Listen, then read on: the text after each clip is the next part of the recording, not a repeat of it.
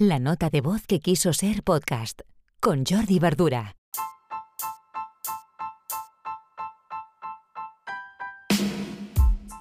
Hola, buenas. Acabando estos primeros días de abril, la primera semana, 2 de abril, y episodio 136 de la nota de voz. Hoy os quiero explicar una situación con un cliente que tiene un e-commerce con muchos productos y que mm, las ventas mm, aún mm, se están haciendo campañas, se está haciendo algo de SEO, poquito, algo de email marketing, poquito, algo de redes sociales, poquito. Es un proyecto muy inicial, pero aún así ah, la inversión que está haciendo en, en SEM, en campañas en Google Ads es importante. Y vemos que sí que hay actividad, que hay visitas, pero no el volumen de ventas no es todo lo que tendría que ser. Entonces, mm, a nivel técnico la página tiene algunas deficiencias, lo que es todo sería el, proceso de compra con la pasarela, con todos los pasos que se tienen que hacer hasta la compra final. Y esto se está trabajando con, con el e-commerce manager y con el programador, pero ah, lo que sí el otro día hicimos una reunión y mm, hay una opción que contemplamos de hacer muy rápidamente.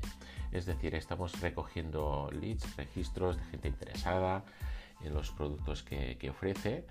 Entonces, bueno, estamos acumulando esta base de datos, en concreto en MailerLite, en la herramienta de mail marketing que os he comentado más de una vez aquí en la nota de voz. Y ah, hay una opción que contemplamos rápidamente, que es hacer una encuesta a, tanto a los compradores como a los no compradores. Es decir, la gente que te deja eh, su email para que le envíes información de los productos y promociones, como que, a los que hayan comprado. Entonces con MailerLite hay una opción de hacer una encuesta y mm, pensamos en diseñar una encuesta muy ágil de cuatro o cinco preguntas ah, que se tienen que trabajar y unos copies chulos para que estas, estos usuarios y estos clientes ya pues nos ayuden a mejorar este funnel, esta conversión. Es una solución rápida que podemos hacer si nos encontramos en una situación parecida y mm, evidentemente mm, bueno, pues creamos una empatía, es decir, y, se ha de ser sincero, decir, oye, ¿por qué no nos has comprado?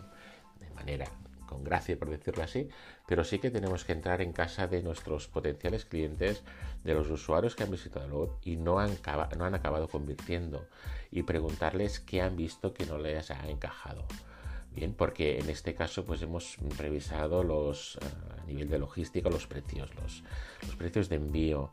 Es un producto que se puede distribuir a toda España y se está planteando también distribuir al resto de Europa, pero de momento queremos atacar al mercado español. Entonces, mm, hemos de saber qué no acaba de funcionar, por qué no acaba de convertir.